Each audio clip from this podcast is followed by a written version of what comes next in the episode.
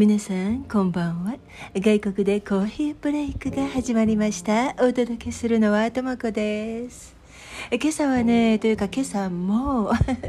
曇り空で目が覚めて今日はどんな天気になるんだろうって思いながらまず家中の窓を開けました。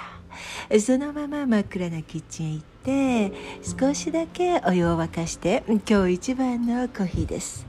朝からコーヒーだけ飲むのは体に悪いから何か食べなさいという。実家で朝のコーヒーを入れてくれる父の言葉をね毎回思い出すんですけれど。兄もね大のコーヒー好きでここ数年は私が帰国したら空港まで迎えに来てくれるのだけれど車の中にもね手にもコーヒー持っていて。いるって聞かれるんですよ。なんかもう飲みすぎって感じ。その兄はね朝コーヒーしか飲まないから何か食べながらの方がいいんだよと父の真似をして私もね 言ったりしてます。最近はうんシンプルなビスケットを数枚瓶から取り出して朝一番のコーヒーを飲むことにしています。今日は何のお話ししようかなってぼんやりと夜が明けていくのをリビングやキッチンの窓から眺めて、うん、曇りでも雨でも暑くても寒くても鳥たちっていつも泣いてるんだななんて思いながらコーヒーを飲んで 今日の外国でコーヒーブレイクをそろそろ始めようかなって思いました。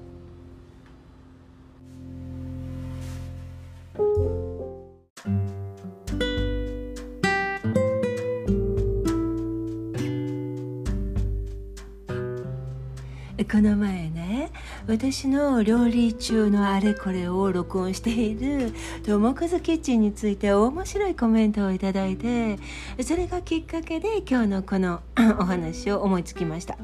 一つは私のうちにたくさん卵があったのであの冷蔵庫の中でそれがあといくつあるか数えてたんですけれど 最終的にいくつ残ってるか数言わないでまだたくさんありましたみたいなことを言ってたらしいんですよね。それがおかしかったですというコメントをくださったのとともう一人包丁の音についてお話ししてくださった方もいらっしゃいました。であの途中でねあのなまだあの何を作っているのかわからないけれどはっきりしてるのは包丁の刃で まな板の上にある具材を滑らして横に避けてる音とか。この方はねあの 砥石で包丁を研いでくれるらしいんですよ。いいな。いわくともこずキッチンは音を食するのが通の楽しみ。食器とか調理器具のガチャガチャ音が聞こえてくるのではと思うと楽しみとかね。ガチャガチャ音か私の慌てぶりも美味しそうで。おしゃべりだけで終わったら何の味もないというような、ね、感じの お話をしてくださいました。お二人ともありがとうございます。もう私読んで笑っちゃった。なんかねいろいろ細かく聞いてくださってるんだなって感心しちゃったしもう感謝感謝ですよ。すごいです。で、えー、そこでね思いついたお話をここでまあいくつか、えー、したいと思うんですけれどまず最初に皆さんはですねこういう風景を想像してみてください。から始まる。外国の素敵なオフィスにスーツ姿の男性がリンゴとか洋梨を手で持っててそれを皮ごと食べちゃうの？このシーンねちょっとあの悪くないですよね。映画とかあの雑誌とかでもよく見ませんか？あそしたらあの机に少し座った感じで会議してたりとかね。次。次の想像シーン。うん日本って何て言うんだろう？ルーラルっていうの言うの言うのかな？あの田園風っていうね。そういうお家の中で、うん、ワンピースにエプロン姿の、うん、女性とかが、ね、木の椅子に座ってて、えー、テーブルにはコットンのクロスがかけてあってそこでお野菜をナイフで切ってるの。皮を剥いたら上手に手の中で切切りながら直接素敵なお鍋にそのお野菜をポトンポトンと落としていくって感じ。それをことこと煮込む料理ってそういうのいいなって思ってちょっと自分でもやってみようって。手の中でお野菜切ってみたりしたことありませんか？雰囲気ありますよねなんかね。あとはね、うん、紙袋の中に焼きたてのパンを入れてもらってそれを道端でちぎって少しこう食べながら歩くのとかうんお家に持って帰ったパンをさっきのコットンクロスを引いた木のテーブルの上に置いてジャムやバターチーズやハムとかサラミなども添えてナイフで少しずつ切りながらパンと一緒に食べるのね。あのクロスがお皿と同じようなものでもうそんなのねお皿なんて置かないでそのままいただきながらお友達とおしゃべりするんだよね。ビールとかワインなんか持ってくる友達もいればきっとね自分で作ったパテとかティップを持ってくる人もいてっていう感じ。どうですか？これねどれも私ここでやるごく普通のことですね。大人も子供もやりますよ。かっこいいそれはね。かっこいいとかそういう意識は全くなくてここの人たち。そうだな。なんか日本で言えば例えがないかな。ちょっと考えてみようかな。うんとねうんとねうんとね。うーん。うん。まああの握りたてのおにぎりをその場で頬張ったりとかあ夏祭りとかで買った熱々のお肉の串刺しや焼き鳥とかそういうのを頬張りながら歩いたりとかうん。ああのスイカ割りをしてその場に座ってシャキシャキのスイカにかぶりつくのとかね。まあそういう感じ。別に何か特別な思いとかかっこいいとかねそういう目的があってするわけじゃなくて自然にそうしてるでしょ。それと同じようなことですよね。でまあとはいえね。あの最初に言ったようなこととかあとおにぎり屋台で買ってそのまま食べるとかもうそういうのはね私の父は好きじゃなくてもう絶対やらせてもらえなかった子供の頃。初詣の時なんかもねもう最近ですよ。私がお喜びで買った人形カステラとかそういうの袋開けてつまもうとしたらそこに座って食べなさいとか。家に帰ってからなんて言われますよね。もう大人になってるけど。で包丁のお話を聞いてあららやっぱり父の言ってたことがあって私笑っちゃったんですけれど実家でね私が料理したりすると、まあ、そういう 包丁の使い方するからなんか痛むんだよなってあの苦笑いしたりそんなこと家でやってたら外に出てもやってしまうぞとかねもう本当にこの娘はって笑い半分呆れ半分ましかられ半分みたいな感じですね。今回 はさらに私がまな板の上で切ったものを包丁を滑らせてよけてたのがバレちゃって。音でバレるというね。でもあのあーって思った方いらっしゃいませんか？あのお仲間お仲間。でえー、コメントをしてくださった方と同じようにあ実家では父が包丁を研いでくれるんですよ。ちゃんとしたあのカステラ型みたいな。砥石があって水を汲んでシュッシュッシュッってあの研いでくれるんですけれどその包丁を研ぐ時の、うん、汲んだ水が滴り落ちる音とか砥石と包丁がこう研がれていく時の音だんだんこう水が少なくなってきたの時の音とかねそういうの聞くのがね私大好きでしたあのちびっこだったので隣に座って見てたんですけれど。で母がね父にもあのやっぱり包丁研いでとかいうのもそういうのを見るのが好きだったのかもしれないですね。っていうのはね。見るのが好きみたい。な たまにね父が「そろそろ包丁研いでやるよ」って言うと「あ今日はダメ今日はダメ」って。母が言うんですね。もう父はもう本当完璧にもう本当にすっごく綺麗に研いでくれるのでもうそのね研ぎたての包丁っていうのかな。切れすぎて怖い時があるから別の日にしてって言ったりしてるのもよく聞きました。それもわかる。もちろんね研いだ包丁の方がよく切れるし低子供もねあの綺麗にね切れますしっていうのもあるんだけれど なんかそういうところの母もなんか面白いなって思いますよね。で母もね道具は良いものっていう人だったんですけれど父ほどではなくて私がこう包丁で硬いものをこうね 切ったりとかまな板にがツンってやっちゃっても別に何かこう言うってことはなかったんだけど、まあ、その分父にはよく言われました。役割が決まってたのかも。でね私の実家には私用の包丁とまな板があの父が買ってくれたものがあるんですよ。まだ開けてないツルツルの。でもね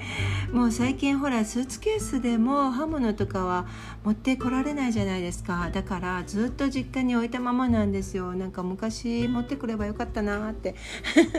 確か昔は持ってこれたような気がするんだけど。確か確か。というのはまあ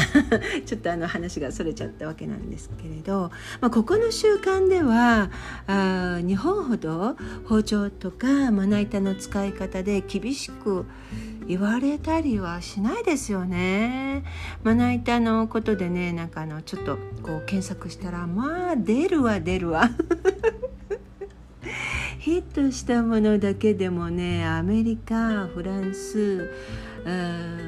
イタリアスペインスイスってもういろんな国でまな板使わないって びっくりしている日本人の方の記事がねもうわらわらわらわら出てきます。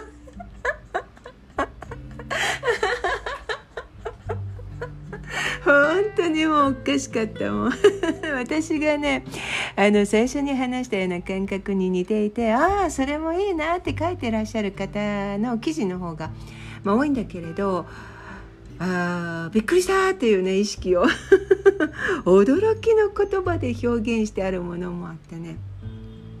これはダメだよねって思ったようなこともありましたよ。ここでは言わないけれど。で私はここでもうんまな板と包丁を使いますし千切りみじん切りなどから始まってこう同じ大きさに揃えて切ったりとか模様に切ったりっていうね調理ですけれどここの方もあの漏れなく 他の方が、まあ、あの検索でねおっしゃってたようにあのじゃがいもなんか向こうからこっち向きにナイフを持ってきて皮を剥くし。日本ってリンゴみたいにして剥いたりするじゃないですか。あとは皮むき器か。でもねあの向こう側からこっちに持ってくるんですよ皮むく時。フルーツなんかもねサラダにする時はあの前にもお話ししたけれど手の中でもうどんなフルーツでも皮をむいちゃって器の上に直接切って入れていくようなタイプですね。でどこのね家庭でもあのマダムでもそうしますよ。マダムの家はもうみんなあのうちにあの作りに来てくれる人とかもいるんだけれど私の友達ねでもあのもう手の中でちゃちゃちゃって切っちゃう。でさっき私が田園風のとね言った時などはうんあのそうだよね。北欧の暮らしとかそういうイメージあるよねなんていいイメージで捉えてませんでしたか？そういうことですよね。あのここの方が手から直接フルーツを切ってというのはなんか人間的に優れているとか文化の高さをとかそういうレベルの話じゃないんです。ご くあの普通の生活そこの地域にあった暮らし方がまあいろいろあるってことですよね。でもちろんかっこいいって思ってるわけでもないし あのオフィスのイケメンが リンゴとか洋梨とかね皮のままかじるのかっこいいと思ってやってないですよね彼らは。りんごもよなしも相撲も桃いちじくかきとかもうそんなのね皮ごと食べる習慣だったり。あの幼児教育の現場ではデザートの果物の皮は子供に噛む習慣をつけさせるために皮ごと出したりあとあの見た目が綺麗だからこう綺麗に小さく切ってっていうおしゃれな、えー、給食文化から 噛むという習慣に移行していて大きく切ったものを自分の歯で噛ませるっていう教育になってますよね。これは良いことだなって思いますよサラダも同じような考え方かなあの人参きゅうりラディッシュなんかをこうディップにつけてそのまま食べる子供たちなんかよく見ません？そうやって、えー、小さい頃からこう食べてきたのでオフィスでも、まあ、そういう風に食べたりするわけですよ。スタイリッシュとかそんなのじゃないない。ところでねうんと日本のまな板や包丁さばきの習慣は、うん、あの私は日本人で日本で育ったのでここにいてもまだ普通に使えますけれど包丁を研ぐというかうん包丁の種類も違うかなあの昔々本当に日本風の包丁が欲しくてなんかねたくさんたくさんナイフいろんな種類のもらったんだけれど日本風の包丁がね私どうしても欲しくってわざわざもう探しに探して買ったものをね未だに使ってますね。ただあの研いでくれる父？自分で研げって言われちゃうかもしれないけれど。まああとあの簡単に研げる簡易研ぎ器とかもね。なんか最近使っていなかったので、まあ、日本にいる時よりも絶対に力を入れて 切っているかもですね。放送でバレちゃったのでではないんだけれどもあの最近日本のねプロダクトをたくさん置いているお店おしゃれなお店とかもたくさんできていてあ日本から輸入したああ良い包丁っていうのかな、うん、その専門にこうあのコーナーを作って売り始めているので買おうかなって思ってね探し始めたところなんですよ。あの日系人の方だけじゃなくて皆さんねこうえー、お刺身とかお寿司とか日本の調理料理に興味があるので結構ね見てる人が多いんですよ。いいことですよね。楽しいですもんね。日本のあの調理方法とかもね。いかにも知ってる風だけど私はね、まあ、父に言われてる通りだけれど。でそうですね。あのたまに脳の活性化って言って私ねわざとじゃがいもの皮をあのこうこっち風で剥いてみたりフルーツサラダとかねまな板をあの置いた方が早くきれいに切れるけれど手の中であの皮膚を切らないように切ってみたり器にあの落としたりっていうねそのまま落としておいて。そういう方法であ脳の切り替えをやってみたりしてますね。あとねあの歯磨きを左手でやったりもあの随分前からやってますけれど慣れてくると楽しいですね。であのね包丁とかまな板のお話話でちょっとね面白い記事を見つけたのでご紹介ご紹介。これはね私のもうお気に入りの記事。簡単にお話しすると日本の包丁まな板の使い方が違うのは最終的に食卓での食事法の違いでもある。ね 西洋では各自ナイフとフォークでお皿の料理をこう切り分けて食べるけれど日本ではお箸を使うので事前に食べやすい大きさに切っておくと。ある料理料理人の方が適当に切るというのは口に入る一口大のことですよっておっしゃってたなどなどね。まな板はあの箸文化圏で発達したものですよというような内容だったんですよ。どうですか？面白いでしょ？これはもう私納得したくなりました。箸文化圏で発達したものかなんかね。面白いですね、うん、気に入りました。でこうやって考えるとあのね千切りとかみじん切りもそうかなあのねあまりしないんですよここ。考えてみれば。であのお箸でつまんで食べるのにはこうねあの食べやすいけれどナイフとフォークでみじん切りのものとかあとあの千切りのものとかちょっとあの食べるの難しいイメージがありませんか？私この記事を読んであその違いかなって思ったんですけれど例えばあキャベツの千切りをたくさんあんなに生であの食べるっていうことはここではないですよね。やっぱりちょっと調理してあってビネガーとかお塩とかで味がつけてサラダ風にねしてあるのとかそういうのをこうナイフとかフォークで食べるナイフでフォークで食べるっていう感じはあるんだけれどね。うん、でそもそもあのここでは口の中にたっぷり頬張るっていうのはお行儀が良くないのであの小さく切って食べるっていうことを子どものうちから教えられますよね。あの日本の子どもたちが小さな頃からほらお箸を使うことを覚えるのと同じようにあここの子どもたちもあの可愛らしいお手手でね子供用の小さなナイフとフォークとかも売ってるんですよね。そういうのを持って、まあ、切るっていうよりもこうフォークにのせるということ、うん、をあの覚えるところから始まりますよね。のとっても可愛いです。で食材もあのだんだん少しずつねこう大きくなっていって切って食べなさいねって幼稚園とかお家でしつけしますよね。であとスパゲッティなどもちゃんとこうナイフを添えてフォークでこうくるくるくるっと巻いて口の中に全部、えー、一口で入れて食べることとかサラダも切ったり小さくまとめて口に入れることをマナーとして教えられますよね。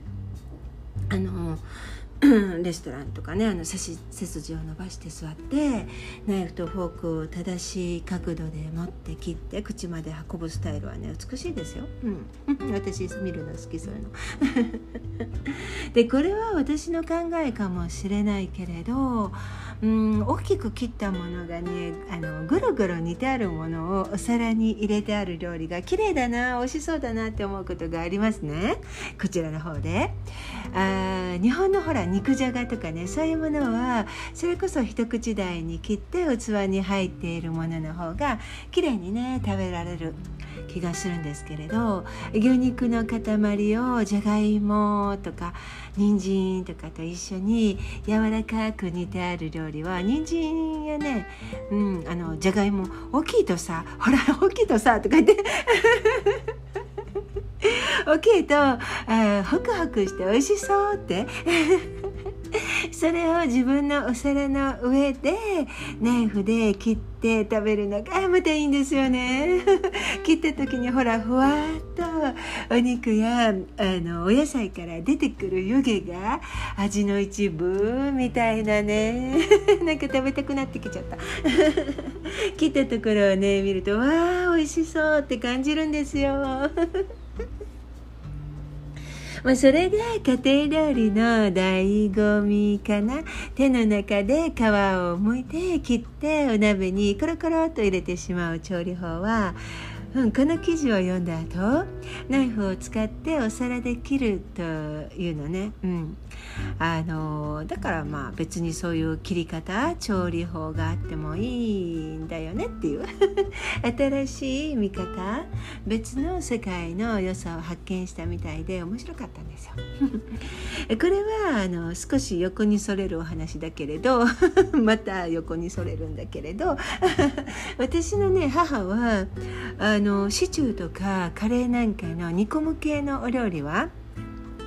お野菜とあの特にほらじゃがいもなんかは大きいのとか小さいのがあった方が美味しいよって言ってましたね。長い間煮込むから小さく切ってあるものはあの溶けて美味しくなるし大きく切ったのは塊で残るしってね。あの煮込んでトロトロになるようなお料理をよく作る国の切り方なんかは手の中で切りました。でも良いのかもしれませんよね。専門家じゃないからちょっと 本当のところはどうかはわからないけれど。あの比較文化はね私好きなジャンルなんですけれどうん中にはねこう優劣をつけるための文章とかお話はなんか面白くないなって思いますね。そうじゃないのが好き。日本もそれ以外の国もそれぞれその国ならではの良いところ方法暮らし方があってそれを上手に取り込める生活は楽しさが広がるような気がしますね。父に教えてもらったことは日本ではきちんと受け継いでいかなくっちゃって思うし私はね。こちらでの生活では日本のしつけやうん、習慣を取り入れたりそうじゃなかったり、うん、上手にミックスして生活しましょうって思ってますよ。でそうは言ってもね 道具を大切に使うこととか長い間良い状態で使っていくことなどは良いことだなって思うので父の砥石をこういつかここに持ってきたいなって思いましたよ。さて次はここで見つけたこれは取り入れたいもんだなって思ったお話をしようと思ったんだけれど、うん、あの私が卵を数えた時のお話につながる思考なについてなんだけど時間があるかな？ダメだったらまた別の日にしますね。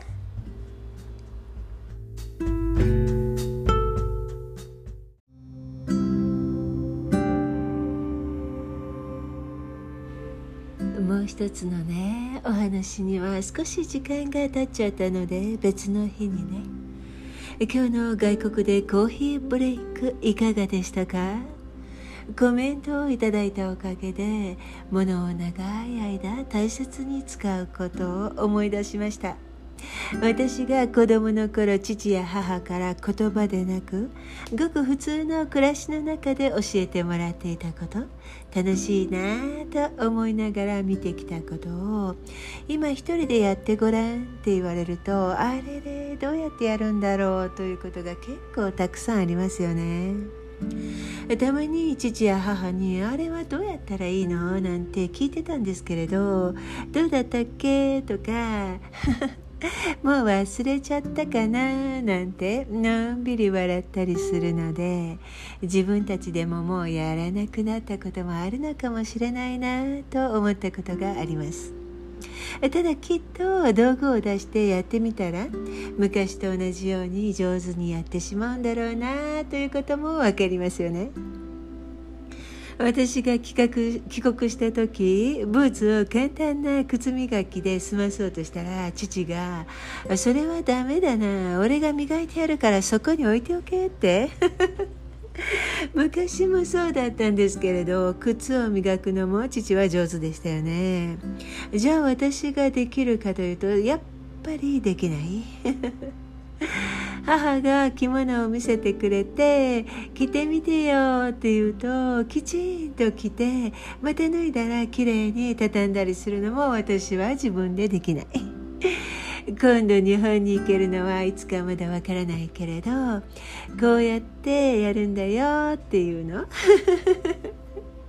また見せてもらったり聞ける機会ができたらいいなって思います。